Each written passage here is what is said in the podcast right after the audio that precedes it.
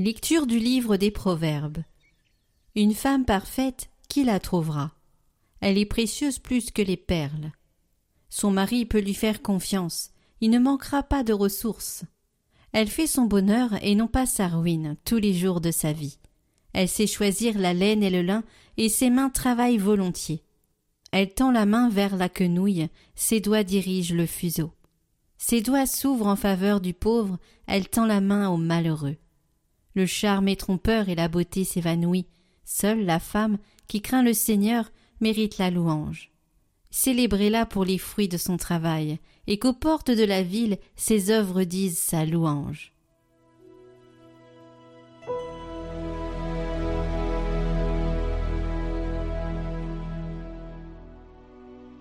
Heureux qui craint le Seigneur. Heureux qui craint le Seigneur et marche selon ses voies tu te nourriras du travail de tes mains. Heureux es-tu, à toi le bonheur. Ta femme sera dans ta maison comme une vigne généreuse, et tes fils autour de la table comme des plants d'olivier. Voilà comment sera béni l'homme qui craint le Seigneur. De Sion, que le Seigneur te bénisse.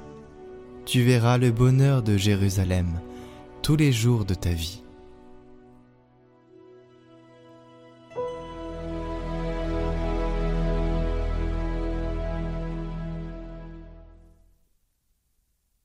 Lecture de la lettre de Saint Paul apôtre aux Thessaloniciens. Pour ce qui est des temps et des moments de la venue du Seigneur, vous n'avez pas besoin, frères, que je vous en parle dans ma lettre. Vous savez très bien que le jour du Seigneur vient comme un voleur dans la nuit. Quand les gens diront Quelle paix, quelle tranquillité c'est alors que tout à coup la catastrophe s'abattra sur eux comme les douleurs sur la femme enceinte. Ils ne pourront pas y échapper. Mais vous, frères, comme vous n'êtes pas dans les ténèbres, ce jour ne vous surprendra pas comme un voleur. En effet, vous êtes tous des fils de la lumière, des fils du jour. Nous n'appartenons pas à la nuit et aux ténèbres. Alors, nous resterons pas endormis comme les autres, mais soyons vigilants et restons sobres.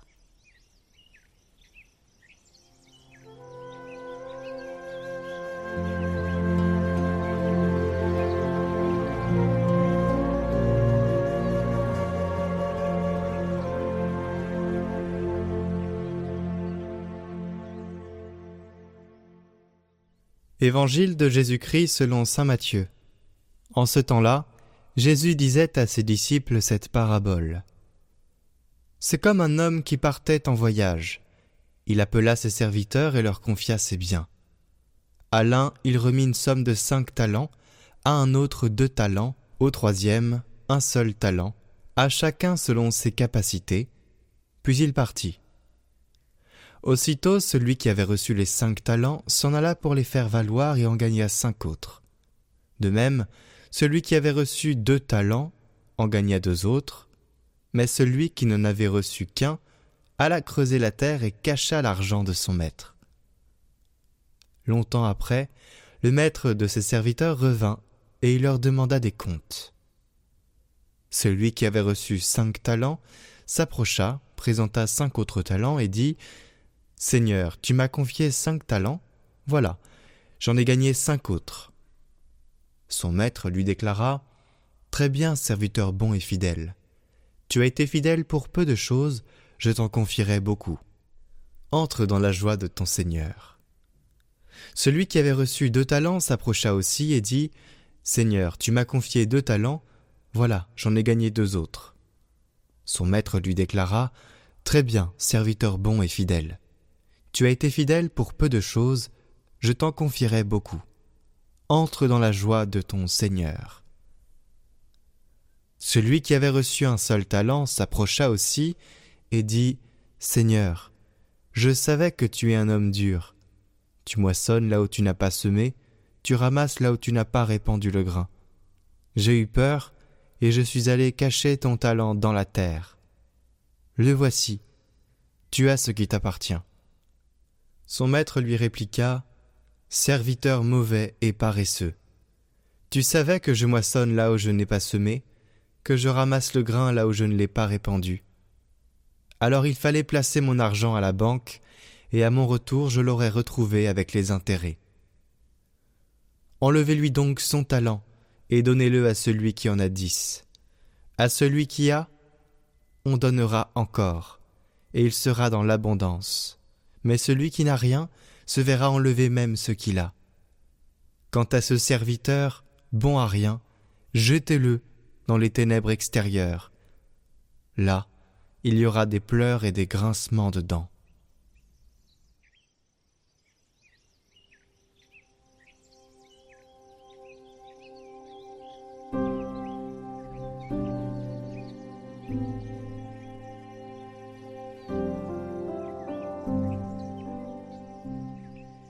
Faire fructifier les dons de l'Esprit Saint. Voulant poursuivre également par le moyen des laïcs son témoignage et son service, le Christ Jésus, prêtre suprême et éternel, leur apporte la vie par son esprit et les pousse inlassablement à réaliser tout bien et toute perfection. À ceux qu'il s'unit intimement, dans sa vie et dans sa mission, il accorde en outre une part dans sa charge sacerdotale pour l'exercice du culte spirituel en vue de la glorification de Dieu et du salut des hommes. C'est pourquoi les laïcs reçoivent en vertu de leur consécration au Christ et de l'onction de l'Esprit Saint la vocation admirable et les moyens qui permettent à l'Esprit de produire en eux des fruits toujours plus abondants. En effet, toutes leurs activités, leurs prières et leurs entreprises apostoliques, leur vie conjugale et familiale, leur labeur quotidien, leur détente d'esprit et de corps, s'ils sont vécus dans l'Esprit de Dieu, et même les épreuves de la vie, pourvu qu'elles soient patiemment supportées, tout cela devient offrande spirituelle agréable à Dieu par Jésus-Christ.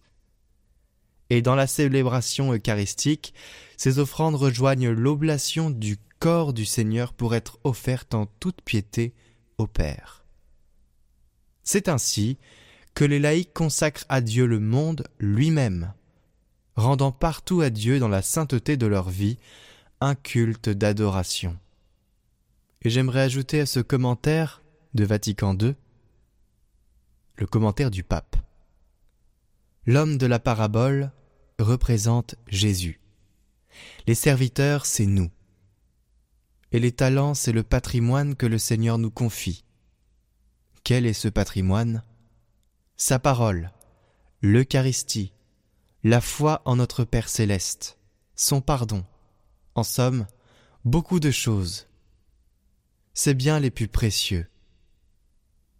Voilà le patrimoine qu'il nous confie, non seulement à conserver, mais à faire fructifier. Alors que dans l'usage courant le terme talent indique une qualité individuelle notable, dans la parabole, les talents représentent les biens que le Seigneur nous confie afin que nous les fassions fructifier. Le trou creusé dans le sol par le serviteur mauvais et paresseux indique la peur du risque qui bloque la créativité et la fécondité de l'amour. La peur. Parce que la peur des risques de l'amour nous bloque. Jésus ne nous demande pas de conserver sa grâce dans un coffre fort. Jésus ne demande pas cela, mais il veut que nous l'utilisions pour le bien des autres. Tous les biens que nous avons reçus, c'est pour les donner aux autres. Et c'est ainsi qu'il fructifie. C'est comme s'il nous disait Voici ma miséricorde, ma tendresse, pardon, prends-les, et fais-en un large usage. Et nous, qu'avons-nous fait? Qui avons-nous contaminé?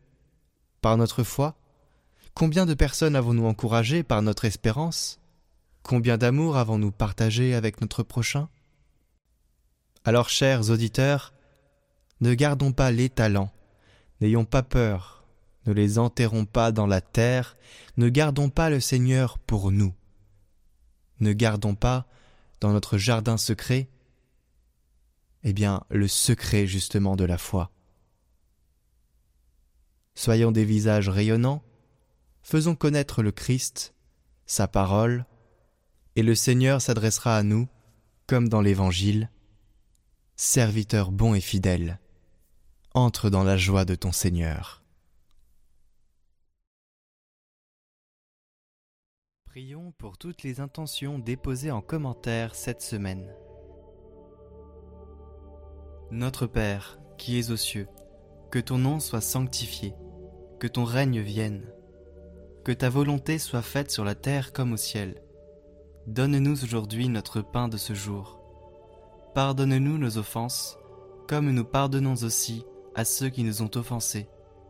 Et ne nous laisse pas entrer en tentation, mais délivre-nous du mal. Je vous salue Marie, pleine de grâce. Le Seigneur est avec vous. Vous êtes bénie entre toutes les femmes, et Jésus, le fruit de vos entrailles, est béni. Sainte Marie, Mère de Dieu, priez pour nous pauvres pécheurs, maintenant et à l'heure de notre mort. Amen.